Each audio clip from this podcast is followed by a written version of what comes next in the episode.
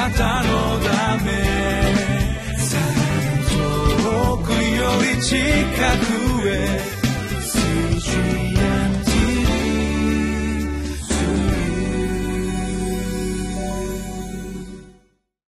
皆さんお元気でしょうか？ホライズンコミュニティアペルの塩島です。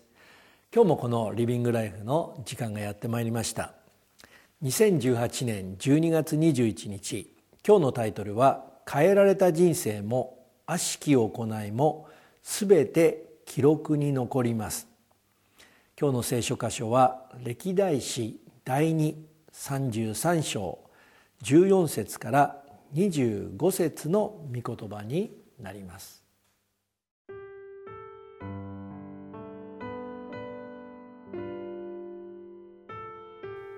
歴代史第233章14節から25節。その後彼はダビデの町に外側の城壁を築いた。それはギホンの西側の谷の中にさらには魚の門の入り口に達しオフェルを取り巻いた。彼はこれを非常に高く築き上げた。そして彼はすべてのユダの城壁のある町々に将校を置いた。さらに彼は主の宮から外国の神々と偶像および彼が主の宮のある山とエルサレムに築いたすべての祭壇を取り除いて町の外に投げ捨てた。そして主の祭壇を築きその上で和解の生贄と感謝の生贄を捧げユダに命じてイスラエルの神主に仕えさせた。しかし民は彼らの神主にではあったが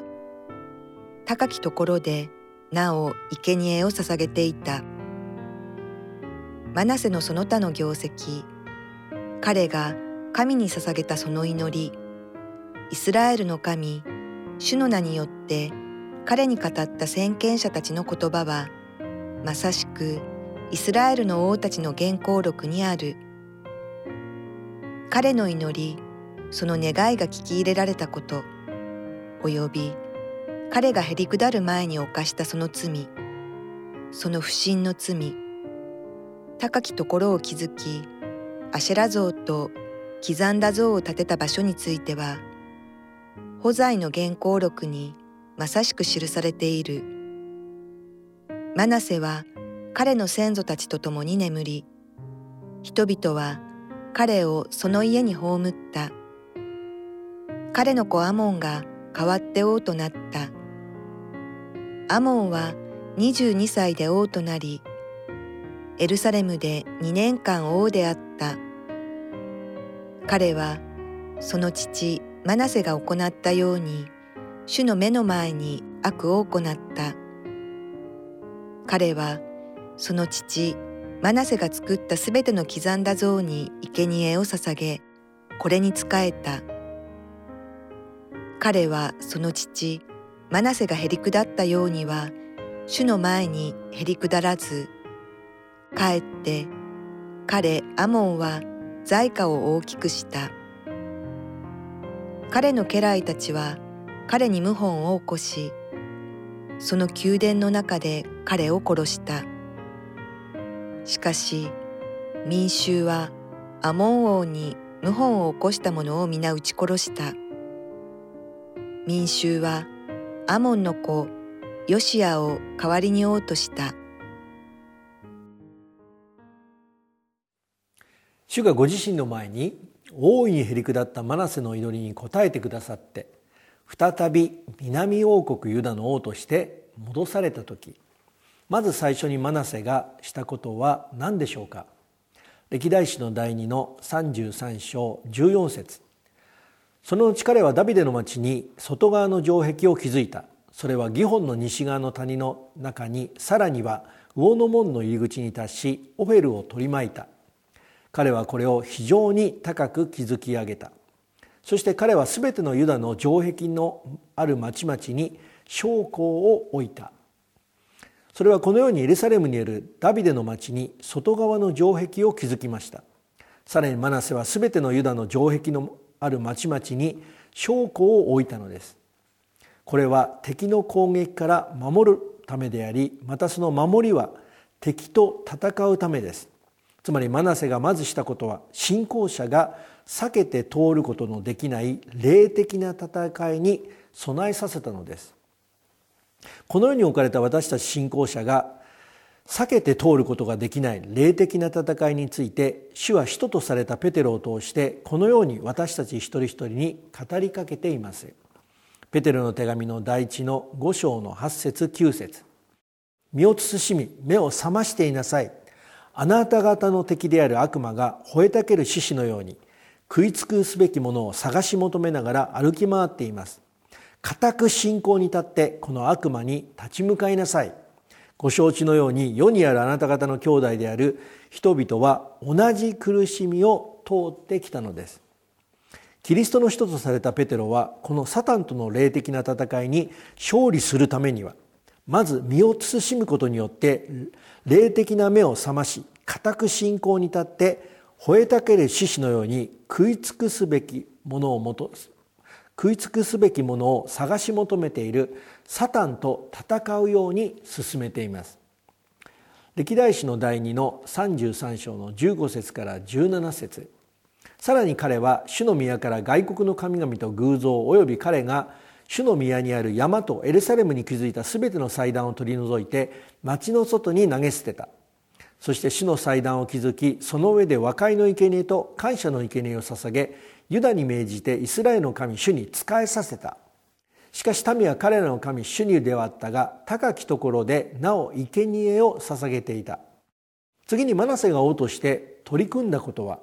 マナセ自身が主の宮に置いた外国の神々と偶像またマナセが築いた祭壇を取り除きそれを町の外に投げ捨てた後主の祭壇を築きその祭壇の上に和解と感謝の生贄を捧げました。つまりマナセは主に対する悔い改めとその悔い改めによる主の許しに対する感謝の礼拝を捧げたのです。そしてユダの人々にイスラエルの神である主に仕えさせました。このことはマナセが本当に主に受け入れられる礼拝を捧げていたことがわかります。なぜならもしそうでないならマナセは人々を王である自分に仕えさせたはずです。しかし一度偶像の神々による影響を受けたイスラエルの民はその偶像の神々の影響を拭い去ることはできず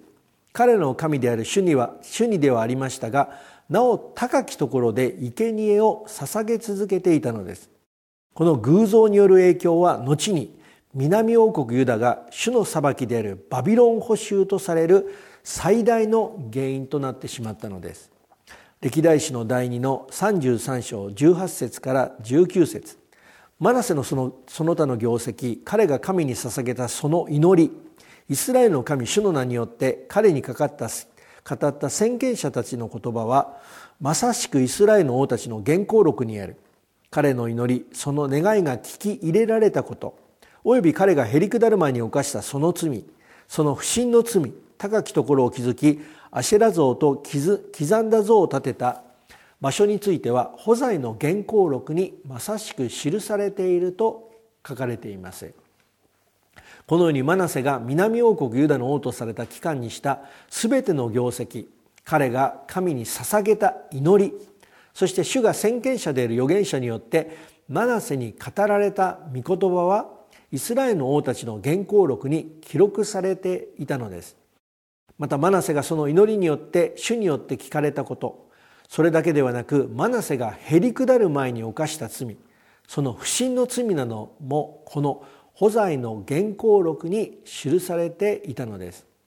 このことは主が私たち一人一人に何を伝えたいと思われていることなのでしょうか。そのことがコリント人への手紙の第2の5章の9節10節に書かれています。そういうわけで肉体の中にあろうと肉体を離れていようと私たちの念願とするところは主に喜ばれることです。なぜなら私たちは皆キリストの裁きの座に現れて善であれ悪であれ各自その肉体にあってつまりこの地上障害において行った行いに応じて報いを受けることになるからですと書かれています。それを私たち一人一人がこの地上の生涯を終える時このキリストの裁きの座の前に立って各自自分がその地上の生涯においてした行いに応じてその報いを受けることになることを示しています。そしてそのキリストの裁きの座において主から受けることができる報いは私たちを喜ばせるための行いではなく私たちが主に喜ばれるためにした行いにおいて受けることができるものなのです。今日も私たち一人一人がこの報いに預かるための生涯となるように導いてくださっているこの主を見上げてまいりましょう。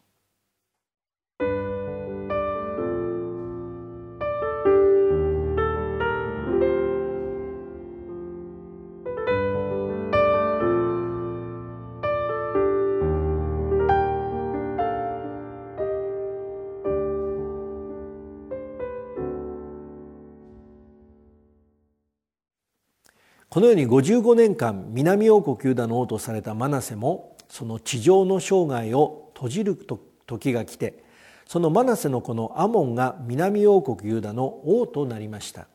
歴代史第2の33章20節から22節。マナセは彼の先祖たちと共に眠り人々は彼をその家に葬った。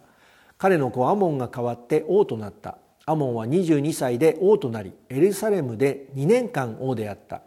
彼はその父マナセが行ったように主の目の前に悪を行った。彼はその父マナセが作った全ての刻んだ像に生贄を捧げこれに仕えた。しかしアモンはその父とは違いたった2年間しか南王国ユダの王となることができませんでした。それはその父であるマナセが主の目の前で行った悪に倣う行いをしたからです。しかし実際は私たちがこの2日間学んできたマナセは主の目の前に良いこともした人であることを学びました。一体何がこの違いを生み出している原因だと思いますか？歴代史第2の33章23節から25節。彼はその父マナセがへりくだったようには主の前にへりくだらずかえって彼彼アモンは財貨を大きくした。彼の家来たちは彼に謀反を起こしその宮殿の中で彼を殺した。しかし民衆はアモン王に謀反を起こした者を皆撃ち殺した。民衆はアモンの子ヨシワを代わりに王とした。父のマナセとその子であるアモンの生涯の違いを生み出したものはその人の能力でもまた学歴でも人間性でも宗教や宗派ではなくこの主の前にへりくだったのかへりくだらなかったかによっているのです。今日もこの主の力強い御手の下にへり下ることによってこの今も生きて私たちの生涯に働いておられる主と共に歩んでまいりましょう。主の祝福をお祈りをいたします。愛する天皇お父様あなたの子供たちがあなたの力強い御手を認めてへり下りあなたがちょうど良い時に一人一人を高くし祝福してくださる方であることを私たちは知っています。どうかその祝福があなたの子供たち一人一人の生涯に実現するようにあなたが導いてください。キリストイエスの皆によってお一人お一人を祝福してお祈りをいたします。アーメン。あなたのため遠くより近くへ